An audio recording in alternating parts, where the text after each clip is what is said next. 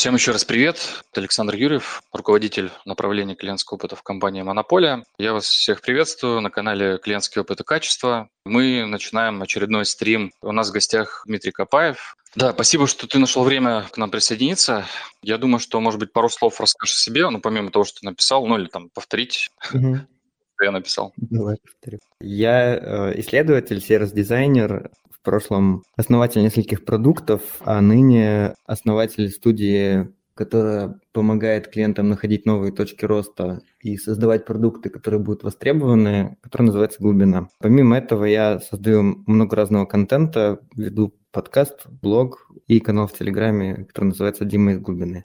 Ну, я на самом деле хотел зайти, наверное, немножко издалека, вот, и приступить, наверное, там, к разговору ближе к нашей теме. Ну, вот по, по моим наблюдениям, вот я не знаю, как, как это у тебя, но по моим наблюдениям, часто в исследованиях ищут какую-то серебряную пулю. Ну, то есть пытаются исследованием закрыть какую-то проблему и ну, какую-то свою, да, или там свою задачу. И часто, ну, такое бывает, когда, когда условно ко мне, ну, такой собирательный образ, да, а кто-то приходит и говорит, вот э, давайте что-нибудь поисследуем через знаю, jobs to be done или через там CastDev. То есть сразу предлагает какой-то фреймворк, чаще всего не понимая то есть насколько вообще это закрывает там задачу от, э, ну, назовем это заказчика, да. Неважно, он там внутренний там или он там, внешний. Вот э, у меня такое происходит, ну, с какой-то такой завидной регулярностью. как это у тебя происходит? Мне это тоже происходит регулярно. Еще и потому, что я выступаю а, со стороны с внешней на самом деле здесь не важно, внешняя сторона или, или внутри ты работаешь в компании. Uh-huh. К тебе приходят э, за тем, что о тебе знают и что о тебе слышали. К примеру, недавно у меня вышел подкаст с э, командой сервис-дизайна из NVIDIA, uh-huh. и мы там как раз эту тему обсуждали. Они вот внутри занимаются сервис-дизайном, и к ним часто приходят за каким-нибудь воркшопом, к примеру. Проведите воркшоп или какой-нибудь брейншторм. Uh-huh. Почему? Потому что видят, что ребята проводят воркшопы или там бывали на каких-то воркшопах, которые они проводят, и кажется, что вот э, к ребятам нужно за воркшопами. Да? Они вообще-то uh-huh. сервис-дизайном занимаются, клиентским опытом, а воркшоп – это один из инструментов. Но также и у меня. Меня больше всего знают с тегом, наверное, Jobs to be done отчасти, с тегом CustDev отчасти, с э, тегом сервис-дизайн, поэтому и чаще всего запросы именно эти теги содержат. То есть сделайте нам Помогите понять, uh-huh. какие, какие работы нанимают наш продукт и так далее и тому подобное. Uh-huh. А вот часто ты калибруешь э, вот этих заказчиков, да, которые говорят, вот сделайте нам что-нибудь Job да? ты говоришь, воу-воу, постойте, вам то, не это, скорее всего, нужно, вам нужно сделать по-другому. Вот часто такое бывает, когда ты меняешь как бы, запрос? Ну смотри, пытаться, мне кажется, что особо смысла нет пытаться образовывать клиента за первую встречу, которая там с ним происходит потому что я не знаю его бэкграунда, я не знаю, как он пришел к этой теме и так далее. Поэтому на первых встречах и до вообще в целом презентации какого-то решения для его задачи я стараюсь вообще не говорить э, и не давать никаких э, советов, оценок и не рассказывать, каким может быть решение. У нас есть определенный процесс обработки задачи, который, входящей задачи, который там состоит из нескольких встреч, брифинг, дебрифинг, презентация решения и презентация релевантных кейсов. Ну, это иногда, это варьируется от двух там, до четырех встреч, вся эта история. Вот, и эта воронка, она построена как раз-таки для того, чтобы сначала разобраться в том, что действительно у заказчика болит, у потенциального заказчика болит, потом уже предлагать ему релевантное решение. И на самом деле не так важно, что он там, с чем он там пришел, с каким запросом, я имею в виду, содержит ли его запрос какой-то инструмент или не содержит. С другой стороны, иногда запрос на инструмент, он, э, наверное, коррелирует э, с уровнем осознанности заказчика, то есть если человек приходит и говорит, сделайте нам Jobs to be done или сделайте нам CGM, uh-huh. возможно, ну это, это чаще указывает на то, что он э, либо не совсем понимает, в чем суть его проблемы, в чем суть его боли, либо он э, услышал какой-то модный инструмент и хочет модный инструмент попробовать. Вот. Но иногда действительно, если говорят, нам нужно be done исследование, мы потом разбираемся и выясняем, что действительно be done исследование подойдет, ну, это где-то, мне кажется, иногда случайность, а иногда это прям суперосознанный клиент, который может связать свою потребность, э, боль с каким-то решением. Но это и в целом, это не только про инструменты, можно сказать, это в целом про инструмент исследования, про инструмент сервис-дизайна, то есть если у вас там, если вы делаете веб-дизайн, к вам приходят э, постоянно за сайтом, если вы делаете SMM, к вам постоянно приходят за SMM, хотя, возможно, возможно, за этим потребности а, глубже стоят. Uh-huh, вот, и мне кажется, что как раз-таки задача человека любого какой-то помогающей профессии – это значит, докопаться до того, э, что действительно болит. Ну, по крайней мере, это одна из моделей, которой можно следовать. Ну, мы стараемся этой модели следовать. Есть модель, когда бизнес там или помогающий специалист работает с клиентом, который только с клиентами, которые могут распознать свою проблему и связать ее с решениями. Допустим, я начинал свою карьеру в рекламных агентствах, и если взять рекламное агентство какой-нибудь э, такого среднего калибра, там третьего, четвертого эшелона, то там гораздо больше запросов на рекламу, которые под собой могут подразумевать что угодно. А если ты работаешь в агентстве рекламном первого калибра, второго калибра, каком-нибудь э, BBDO или какой-нибудь, э, ну, в общем, известное агентство, которое работает с большими брендами, то, скорее всего, на той стороне у тебя заказчик, который прекрасно разбирается в том, зачем он к тебе пришел, в своей проблеме, в своей потребности, и тебя идентифицирует именно как инструмент для решения конкретной проблемы. Если вот э, нас с нашим бизнесом сравнить, то отделы исследовательские, если к нам приходят, скорее всего, они действительно знают, какое исследование нужно, и нам нужно только решить их задачу с помощью этого исследования. А если к нам приходят э, представители бизнеса или продукт-менеджеры, то чаще всего это означает, что нам нужно будет копаться в э, проблематике, общаться со стейкхолдерами и выяснять, в чем действительно состоит боль бизнеса или стейкхолдеров. Угу. Окей. А вот, э, знаешь, вот если вот иногда такое у меня в практике бывало, когда приходит с каким-то запросом, ну, неважно, там, там сделайте CGM или там сделайте там done, ну, в общем, сделайте какое-то исследование, а вот, а на выходе, ну, иногда заказчик говорит, ну, вот, э, там, как будто бы я не узнал ничего нового. Вот э, вроде mm-hmm. бы ну, типа, я и так это знал. Вот особенно, когда это, ну, делаешь какой-то CGM. То есть понятно, что ты там сличаешь, по сути, то, что есть сейчас, ну, и как-то картируешь это вот, ну, в общем, делаешь карту, да, и mm-hmm. понятно, что делаешь то, что есть сейчас. Часто ли у тебя такое бывает? И как обычно, ну, решаешь такую проблему, проблематику? Здесь, как мне кажется, несколько причин бывает, почему такое можно услышать в конце какого-то проекта или исследования.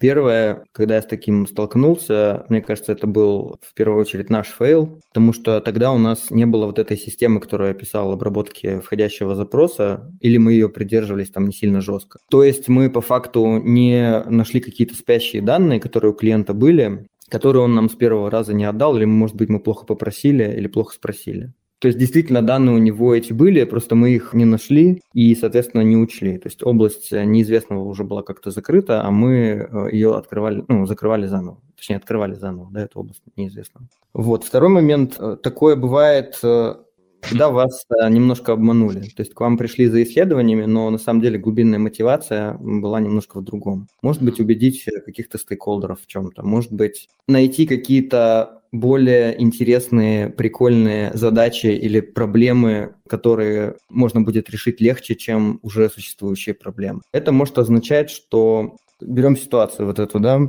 вы презентуете исследование или CGM показываете, или еще что-то, вам говорят, ну, мы это все и так знали. Если вы прошлись по брифингу, дебрифингу, если у вас были интервью со стейкхолдерами, если вы докапывались до бизнес-целей, до проблем этих стейкхолдеров и так далее, значит, вы уже должны были как бы раскопать их э, какую-то глубинную мотивацию и найти уже проблемы, гипотезы решений, гипотезы проблем, описание сегментов э, и так далее, и так далее, если они у клиента были. Вот. Если вам их не сказали, то это вполне возможно застарелые какие-то застоявшиеся проблемы, которые клиент э, или стейкхолдеры либо не знают, как решить, то есть они не могут создать какую-то инновацию, либо интересы разных стейкхолдеров при решении этих проблем, они противоположны, и поэтому они не хотят э, э, э, эти проблемы решать. В любом случае, это показатель того, что вы свое дело сделали довольно хорошо. Uh-huh. Вот. Просто клиент хотел новые интересные проблемы, а вы ему принесли старые, важные, больные и сложные проблемы. И, к сожалению, ему нужно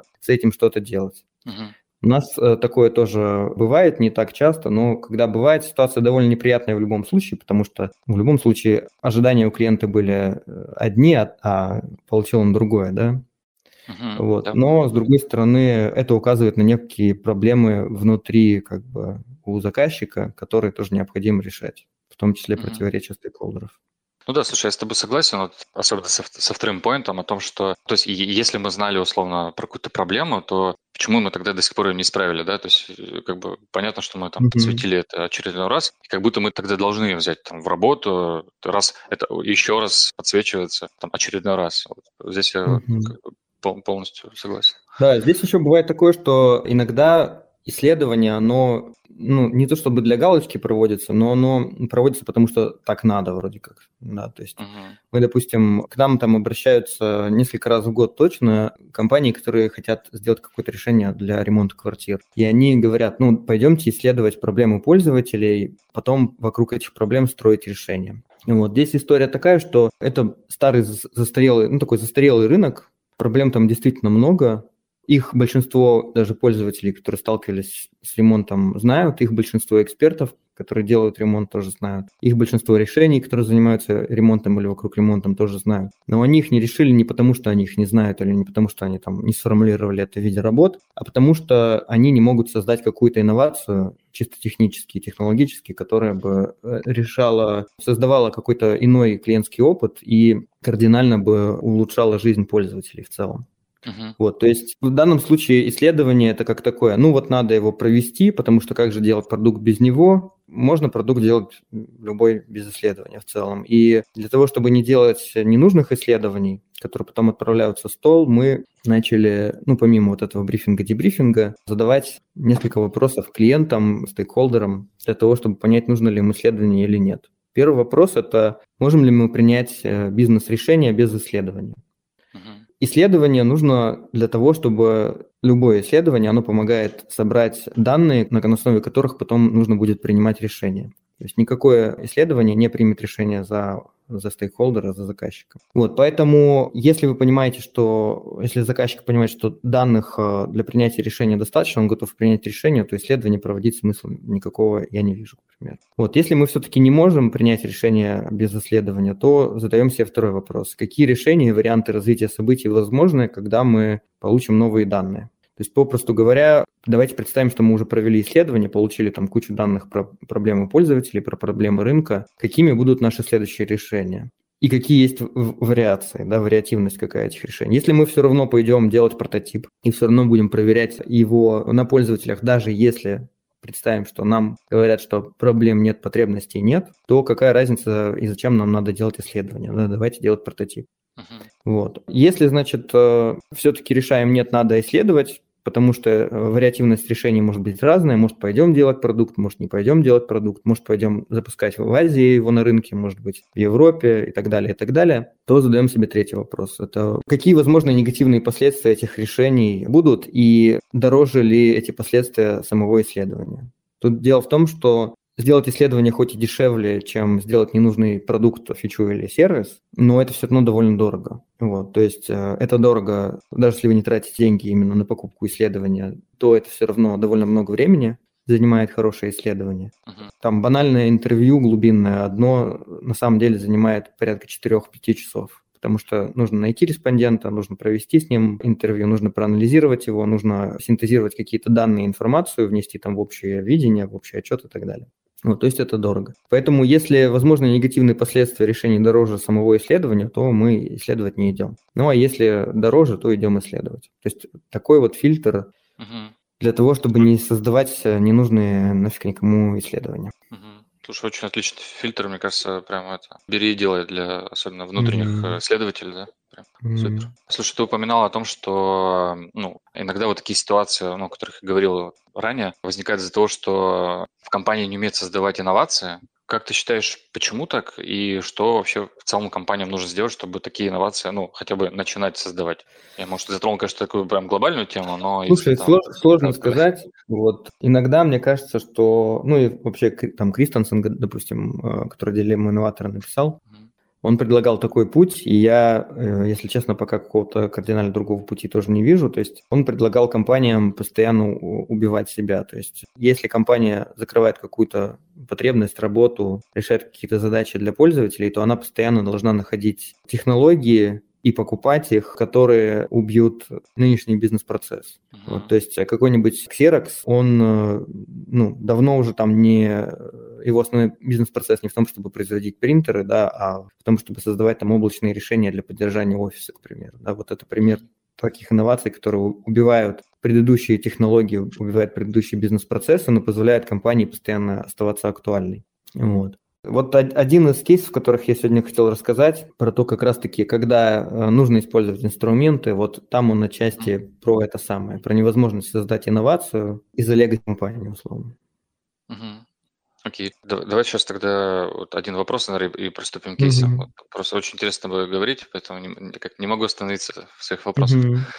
Так, понятно, что, ну, мне кажется, такая у тебя основная карточка это там Jobs to be done, да? Потому что даже я помню тебя именно по этой, ну, как бы по этому фреймворку, потому что Мгм. когда-то, не знаю, тысячу лет назад, э, будучи там, живя в Москве, как-то случайно я зашел там в британку и, в общем, посидел на какой-то твоей лекции, вот, Мгм. и тогда, ну, как-то так шапочно узнал тебя и вот вообще про фреймворк. Но это было, не знаю, может, там, лет пять назад, что ли, ну, что-то такое. Мгм. И, Мгм. наверное, наверное, к тебе приходит э, обычно с этим фреймворком. Вот вопрос как бы в чем? Какие фреймворки в целом ты используешь вот в работе? То есть какой знаю, наиболее такой ход-лист, да? Не знаю, там, Jobs Мгм. to be done, там, сервис дизайн Blueprint, CGM, каздевы. Вот э, что обычно сейчас как бы в топе, да, среди того инструмента, который ты используешь? И э, меняются ли как-то тренды? Ну, условно, год назад было то же самое или, или нет?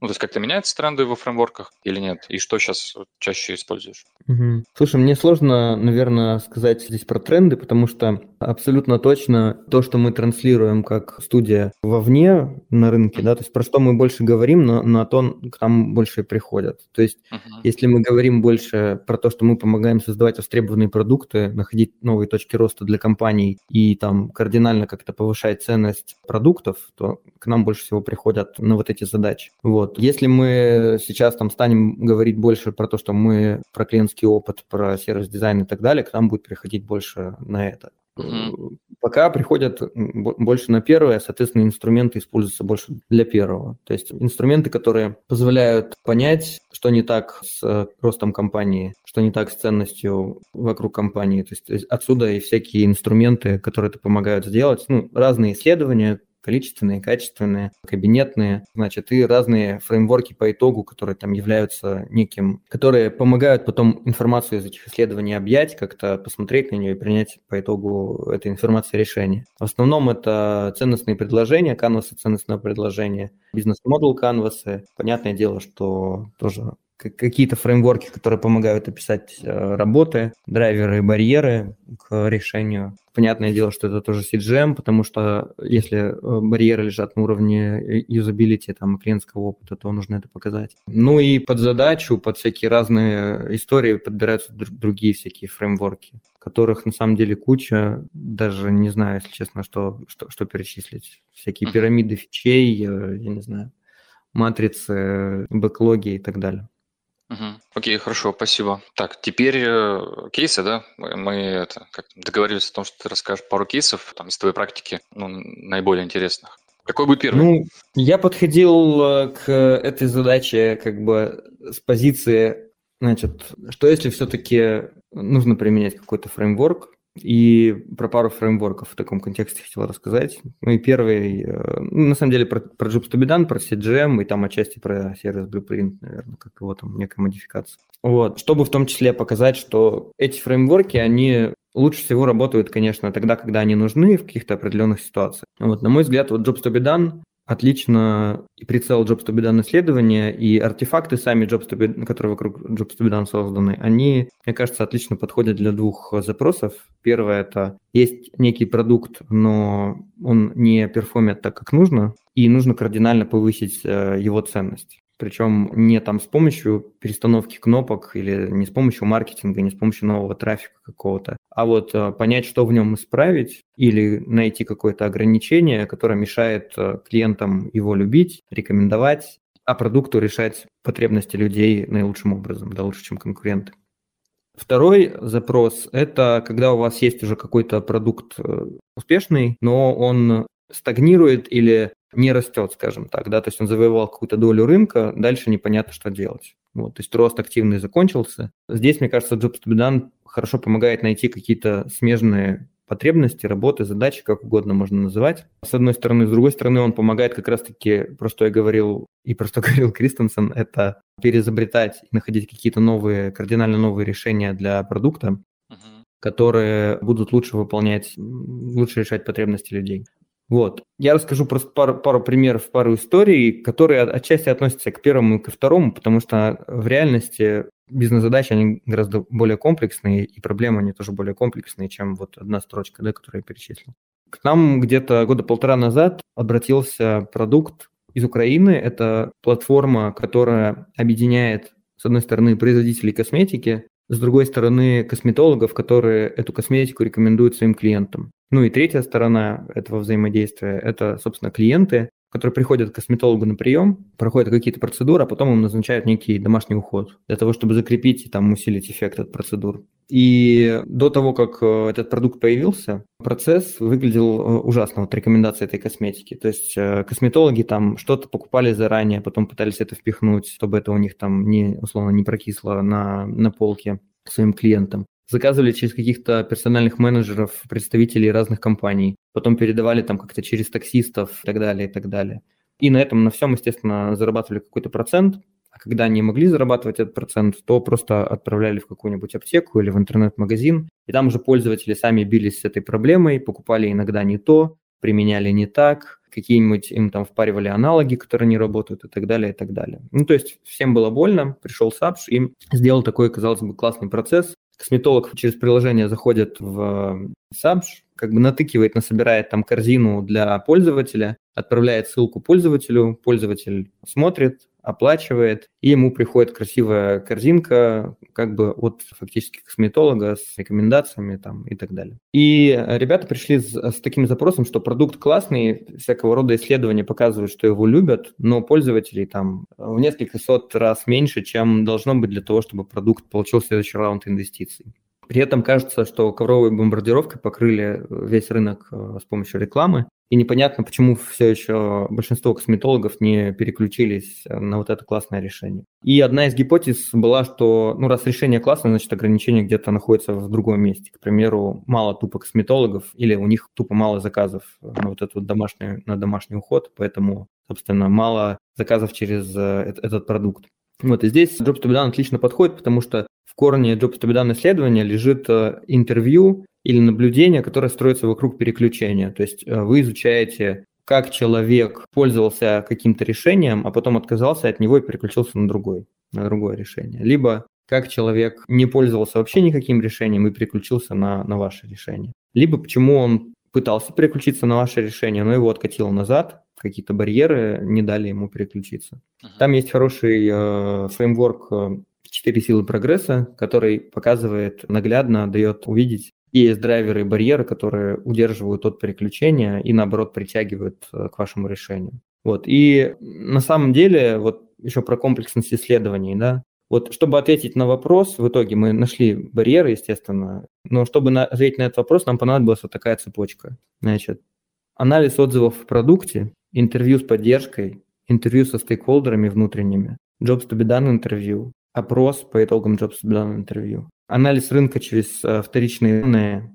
Мы их наложили на данные опроса и там применили всякие магию и, и магию матанализа и спроецировали там, посчитали объем рынка разных сегментов. Да. Клиент в, в целом-то тоже как бы пришел на Jobs исследование. Вопрос, было ли это Jobs to исследование? Ну, отчасти было, отчасти вот я перечислил вам инструментов, куча, которые еще вообще никакого отношения к Jobs не имеют. Да. Вот. И, собственно, что удалось выяснить? На первом этапе были, был, были сформулированы гипотезы, которые отчасти потом подтвердились. То есть на первом этапе, еще на этапе анализа отзывов, э, была выявлена ключевая гипотеза. Говорили, что мало брендов. Но стейкхолдеры не верили в том, что мало брендов представлено на платформе. Почему? Потому что там представлено 90 брендов, а в Украине на тот момент там было, не знаю, 97 брендов, да, или 99. Вот. В интервью оказалось, что э, эти 7 или 9 брендов – это очень а, важные бренды для косметологов, очень популярные, и они на отрез отказываются с Абжем работать.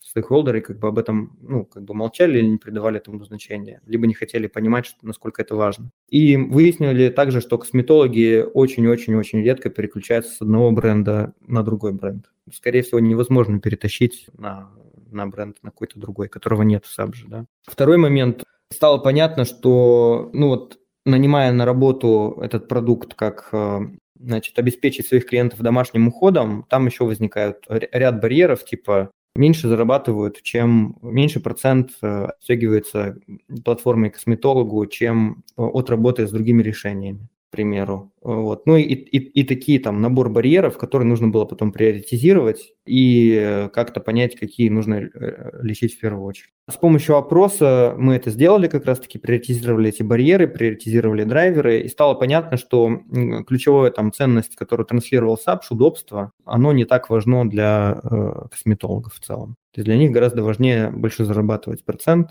больше, ну и там еще какой-то некий набор драйверов, которые, ну, то есть по сути в коммуникации говорили не то. И их, их закидывали удобством, а вот этот весь ужасный процесс, который я вам рассказал, да, он не так уж ужасен был для косметологов. То есть сделали упор не на то. Ну и когда мы проанализировали рынок и там выявили сегменты, мы поняли, что в целом там сегмент А, который интересен э, клиенту в большей степени, его довольно мало. То есть его там порядка 11% это всего рынка, всего косметологов порядка 30 тысяч. И, соответственно, это, это, эти 11% они как раз-таки, э, у них такое количество клиентов, которые нужны вот этому продукту для того, чтобы он активно работал, получил там следующий раунд инвестиций. То есть у них там по 100, по 150 рекомендаций в месяц э, э, ухода вот этого домашнего, а у остальных сегментов меньше. И у там самого плохого сегмента, который там пол, пол рынка занимает, у них там вообще единичные эти заказы. Вот. Получается, ну, у них там... была целевая клиентская база, просто они как ну, не, не, ну, сделали они для исчерпали довольно, довольно быстро, да. Плюс э, еще стало понятно, что часто этот сегмент А – это дерматологи, врачи-дерматологи. И они, соответственно, еще чаще назначают не уходовую косметику, а какую-то лечебную косметику, которой на SAP же нет. Это бренд, ну, это SAP продукт называется. То есть стало понятно, что нужно искать новый сегмент, там родились гипотезы по поводу сегмента и так далее, и так далее. Но в целом ограничения везде, да, блин, найдены с помощью такого исследования. И на уровне продукта, и на уровне коммуникации, и на уровне рынка в целом. Uh-huh. Вот. То есть частота вот этой работы, она оказалась недостаточно большой для того, чтобы в целом продукт э, показывал ну, нужные показатели. Как бы. То есть мы оценили, мы сначала выявили эту работу, потом оценили ее частоту, по сути. Слушай, звучит круто, ну, реально крутой кейс. Ну, не знаешь, вот ты, когда ты рассказывал, а сколько там а, инструментов вы применяли, там, что вы еще там анализировали, мне вот возникал вопрос в голове все время, а сколько это времени заняло? вот с момента начала до момента, когда ну, закончили. Около полутора месяцев, полтора-два месяца где-то. Ну, с учетом того, что это было в Новый год еще. То есть мы начали там в 15-20 числах декабря, финальные данные получили где-то в середине января, наверное. Ой, в середине февраля. Ну, достаточно быстро, на мой взгляд. Да, да.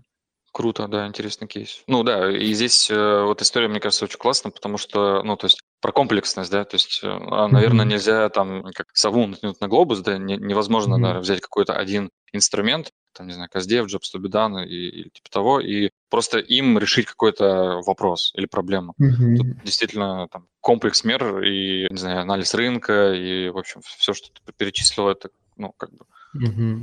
да, подстройка под э, проблему, ну, по сути, под цель, да? Да. Да, круто. Второй кейс покороче попытаюсь рассказать, там меньше деталей. Это кейс про то, когда тоже Jobs to be done использовали, но для того, чтобы найти новую точку роста или какую-то следующую итерацию для продукта. Это антивирус, и, собственно, антивирус успешный. Суть была в том, чтобы а давайте поищем, посмотрим, а что вообще мы можем еще предложить клиентам для того, чтобы завоевать ну, большее количество клиентов, да, или там частоту задрайвить использование, или там расширить э, средний чек, к примеру. Вот. И там э, довольно простое упражнение было применено, хотя исследование тоже довольно сложное было. Суть его заключалась в том, что мы просто такой рефрейминг как бы сделали. Мы поняли, что антивирус его в целом нанимают там на несколько работ. Одна из работ – это обезопасить меня от потери каких-то чувствительных данных или от того, чтобы они попали в какие-то ну, руки не те, да, или там как, руки, которые могут принести потом вред. Uh-huh. И вот если посмотреть на эту работу в целом, то там станет понятно, что вот эти вот не те руки, это не только хакеры, от которых антивирус защищает, но еще и мошенники на Авито, еще там муж или жена, которые не должны видеть какую-то переписку, еще там коллеги, которые не должны получить доступ э, к каким-то документам, да. И тут возникает большое количество точек роста, и вот одной из таких точек роста стало то, что корпорации типа Facebook, Google и так далее, они тоже являются такими руками плохими, которые собирают данные, которые чувствительные для, ну, для тебя и про тебя. Uh-huh. И ты им не особо-то хочешь их отдавать вообще в целом. Вот. И эту штуку мы нашли, на самом деле, где-то за год, а то и за полтора до того момента, как этот хайп вокруг Фейсбука и Цукерберга разразился, вокруг персональных данных. То есть примерно за полтора года до того, как его призвали в Сенат, там заставили отвечать на вопросы, почему Facebook собирает персональные данные везде, где это возможно. Вот такое как бы упражнение. Для того, чтобы это упражнение провернуть, как раз-таки было проведено Jobs to исследование, было проведено еще исследование там неких можно так сказать, трендов, то есть про что говорят какие-то хардкорные пользователи и так далее, и так далее. Вот, то есть поняли работу, поняли ее какой-то аспект, ситуацию и нашли, по сути, новый рынок для продукта, как mm-hmm. расширить его там частоту использования. Mm-hmm. Вот. Если говорить про CGM, то вот, наверное, начну с кейса, когда про который хотел, про который я отчасти уже упомянул, когда компания не может создать инновацию, да, Uh-huh. Вот к нам э, пришел, пришла большая сеть электроники, ритейлер, вот, и говорит, мы хотим создавать классный клиентский опыт на стыке digital и э, офлайна. У нас есть много магазинов, у нас есть э, приложение, интернет-магазин э, и так далее. Мы хотим какую-то создать ценность, то есть использовать наши сильные стороны, вот эту вот большую сеть в офлайне, да, связать ее с преимуществами онлайна и создавать какой-то классный клиентский опыт, ну и, соответственно, там бизнес-метрики драйвить. Давайте, сделайте нам исследование.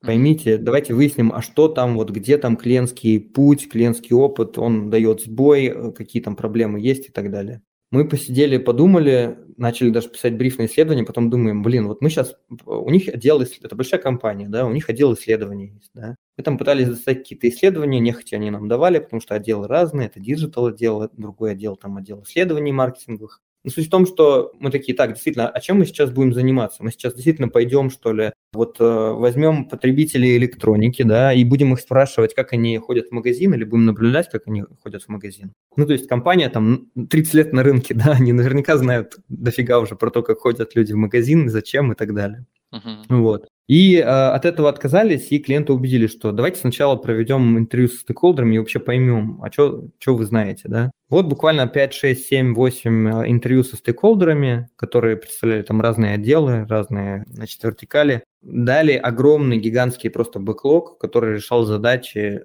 вот, с которой пришел клиент к нам, да. Вопрос только был в том, какой из этих, какая из этих э, фичей, которые они предлагают, да, которые основаны действительно на проблемах пользователей, которые они знают, ну, заработает, нужнее и так далее. Вот одна из таких проблем была следующая. Нам говорят, у нас огромное количество трафика в магазин приходит, которые уже знают, что они конкретно хотят купить. Им нафиг не нужен консультант. Им нафиг не нужно ничего искать. То есть они просто заходят, вот идут к этому товару. Но там возникают всякого рода барьеры. Либо товара нету на полке, либо э, надо звать консультанта, чтобы его достать и так далее. Потом надо идти в очередь, ждать этот товар, значит, в очереди там на кассе, потом расплачиваться и так далее. Ну, то есть дол- долгий больной процесс. Давайте упрощать вот эту штуку. Выбрали эту штуку, пошли прототипировать фичу вместе со стейкхолдерами, запрототипировали. Сделали сначала идею фичи, что типа ты приходишь с мобильным телефоном в магазин, подходишь, к, к примеру, к наушникам AirPods, сканируешь штрих-код, тебя пробрасывает, значит, сразу либо в приложение, либо в корзину, ну, на, на чекаут. Ты оплачиваешь mm. и уходишь с этим товаром. Электронный чек приходит на почту или там смс-кой, и все.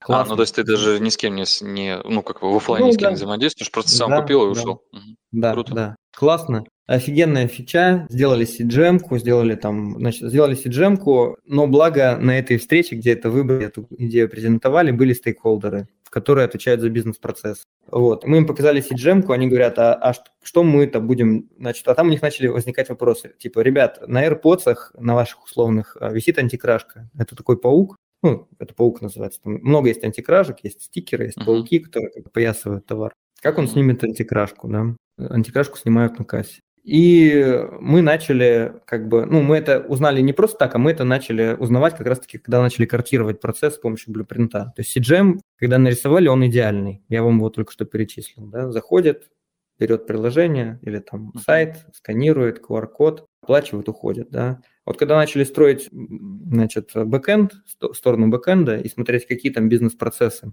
за этим всем должны быть, стало понятно, что там дохрена бизнес-процессов, которые, которых либо нет, либо они вообще против, ну, противоречат другим процессам. Например, вот эта история с антикрашкой.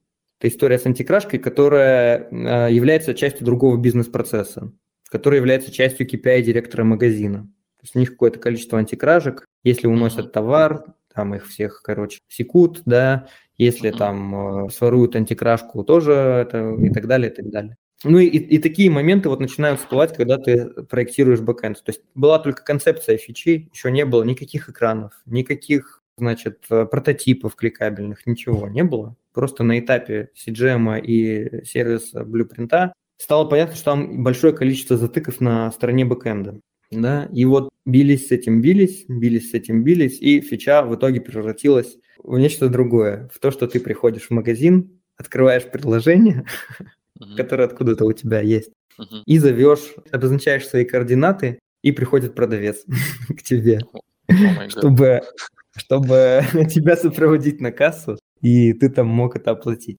Вот, понимаете? Yeah. Потому что для того, чтобы вот эту систему антикражек поменять на что-то другое, вот как в Амазоне, в магазинах Амазона в офлайне, да, ты можешь зайти, взять товар и выйти с ним, да, тебя там по Face ID спишут деньги. Вот для того, чтобы такую фичу реализовать условно, или вообще избавиться от системы вот этой, которая антикрашки называется, которая uh-huh. завязана на все KPI, нужно пересобрать пол бэкэнда вообще всего, всей сети этих магазинов. Uh-huh. И это очень-очень много миллионов стоит. Мы даже там просчитали, сколько это стоит, но это реально очень-очень много стоит и очень дорого. Поэтому вот я говорил, почему не могут создать инновацию. Потому что, по сути, нужно разрушить текущую концепцию вот этих магазинов, выкинуть половину технологий и построить заново их. Угу. Вот. И это да, э, действительно так, так и нужно сделать, если они хотят инновации какие-то. Потому что сейчас клиентский опыт, он упирается в эти ограничения, к сожалению. Угу. И он лучше не становится. И с этой фичой лучше, конечно, не стало тоже. Слушай, очень крутой кейс, да, прям любопытно. Я, я вспомнил похожую историю, ну, только в, вроде на выполнено было там, ну, как, как mm-hmm. нормально. Это вкусвиловская история, да, как-то, по-моему, в Москве у них есть mm-hmm. магазин, где ты сначала, ну, логинишься через там вот свою карту, через приложение, вот mm-hmm. заходишь, там нет продавцов, кассиров, ты просто набираешь товары в там, свою корзиночку, там уходишь, и у тебя с карты списывается там, ну, столько, сколько ты набрал. Mm-hmm. Вот они такой кейс, ну, похоже, реализовали. Ну да, но там карту, я насколько помню, надо все-таки куда-то прикладывать, ну, в смысле, вот эту карту лояльности, которая твой, твоим ID выступает. Да-да-да, при заходе, да-да-да, вот это обязательное условие, да. Угу. Круто, да, очень интересно. Да, у кого-то получается, у кого-то нет. Да, но вот э, хорошая штука, да, на самом деле. Компания, мне кажется, должна действительно быть готова к тому, чтобы разрушать какие-то процессы, да, чтобы строить новые, э, там, классные, удобные, для того, чтобы клиентам был счастлив и более был, там, не знаю, погружен там, в компанию с точки зрения там, ARPU, ну и прочих там показателей. Ну, на самом деле есть, конечно, много каких-то позитивных примеров того применения того же CGM, потому что, ну, CGM – это же там инструмент, который много задач помогает решить. Иногда это просто инструмент, который помогает визуализировать путь пользователя и найти какие-то барьеры, ну, глупые на самом деле, да, которые uh-huh. неочевидные, скажем так, дизайнерам, там, людям, которые проектировали систему. Вот сейчас мы работаем, допустим, с компанией, которая делает там условный э, российский Zoom, вот. Э, просто там за несколько часов э, несколько исследователей прошли по, ну, сделали такой self-experience, да, то есть mm-hmm. прошли по пути пользователей, накидали CGM as is, и на нем там уже стало ясно, во-первых, э, где есть какие-то, ну, просто юзабилити провалы, где есть какие-то даже баги, вот, а где тупо не хватает механик, которые должны драйвить рост. То есть вот э, у модели Zoom, ну, Zoom это такой продукт, который вирально растет, у него ключевой маркетинговый инструмент рекламный – это виральность. То есть ты создаешь комнату в Zoom, да, и зовешь людей туда. И чем больше позовешь, тем больше узнают про Zoom, да, тем больше его установят. Вот. И просто стало понятно, что вот этих механик не хватает в определенных местах, их нужно ну, доставить, потому что там, к примеру, в тарифах было ограничение там, на 5 человек, которые могут в бесплатном тарифе, ну, типа, прийти на конференцию, да. Uh-huh. А у Zoom может прийти неограниченное количество участников на конференцию, просто ограничено время, время этой конференции, да, то есть понимаете разницу. Я могу позвать 150 человек на конференцию, 150 человек узнает о Zoom, uh-huh. но мне нужно будет потом заплатить, если я больше 45 минут э, поговорю. А в этом продукте было как бы наоборот, условно. Можно 5 человек позвать и хоть э, целый день с ними разговаривать. Да, понятно. Так, я предлагаю перейти, наверное, к нашей последней части вот, mm-hmm. вопроса, да, если там, если они будут. Вот. У нас, э, те, кто нас слушает, наверное, вот у нас есть две опции, да. Первая опция – это если вы хотите задать вопрос голосом, то можно просто поднять руку, я вас подключу. Вот, если там по каким-то причинам не можете это сделать, можете просто свой вопрос написать в чате, и, в общем, я его ну, как бы продиктую. Так, я вижу, что есть какие-то вопросы. Есть вопрос э, от Хелен Марковой. Дима, как ты видишь будущее клиентского опыта в банковской сфере? Я, если честно, э, не знаю, насколько это э, связано с клиентским опытом, но я вообще в целом, как э, клиент и как пользователь, наверное, как человек, хотел бы, чтобы в будущем не было такой структуры, как банк. Это кардинальное, конечно, решение. Но мне кажется, что особенно последние события, вот, то есть вот эта новая реальность, в которой мы живем, она отлично показала то, что банковская система, она, она не совсем актуальна в целом. То есть, условно, банк, э, ну, что сейчас дел, делают э, в мире банки, они замораживают счета людей, то есть криптобиржи замораживают счета людей, либо вообще забирают э, там крипту. То есть везде, где есть какая-то третья сторона, и у нее есть свои какие-то интересы, она может распоряжаться там твоими деньгами как захочет. Мне кажется, кардинальная трансформация банковской системы, она скоро будет, и она вот в области там Web 3.0 где-то лежит, то есть какие-то децентрализованные системы, которые позволяют пользователям взаимодействовать без посредника в виде банка, который забирает комиссию и на это, на это живет, собственно. Да, интересное мнение, да. Мне кажется, я даже согласен с этим. Так, Меня а... немножко даже торкнуло, знаете, такое mm. представление, то есть я где-то прочитал, уже не помню где, но э, зарубежные причем статьи были, это же не только про речь про то, что у российских пользователей да, какие-то возникли сложности. На самом деле все задумались о том, что если у тебя лежат деньги в банке, на самом деле это не твои деньги, а это тебе просто банк как должен что-то якобы. Какие-то вот, а цифры, долг, да. Может, да. Долг, долг может не, можно не отдавать, по сути. Вот, то есть ты не владеешь этими деньгами, ну и так далее. Так, вопрос от Ильи Чадина. Дмитрий, были ли кейсы с полным циклом SD? Я так понимаю, что это сервис-дизайн. По всем этапам дизайн мышления. А если были, интересно послушать кейс. Тут, э, наверное, хочется уточнения какое-то получить, что, что за э, все этапы сервис-дизайна. Вот, к примеру, я рассказал про кейс с э, электроникой, да, с ритейлером электроники, чем, к примеру, это не кейс полный по, про сервис-дизайн. Да, Илья, если там вопрос там закрыт, то отпишитесь, пожалуйста. Так, ага, так, э, ну, вроде все. Я больше вопросов не вижу. Дима, спасибо большое, что пришел. Мне было с тобой очень интересно проводить стрим. Прям, не знаю, ну, Спасибо. мне было очень комфортно и классно. Вот. Надеюсь, что у тебя такие же чувства. Спасибо, мне а, тоже да, спасибо. Э, надеюсь, что ребят, кто нас слушает сейчас, тоже было интересно. Запись я выложу на канале. Дима, mm-hmm. еще раз спасибо. Всем спасибо, кто подключился. Спасибо, всем спасибо, да. пока. Всем хорошего mm-hmm. настроения. Пока.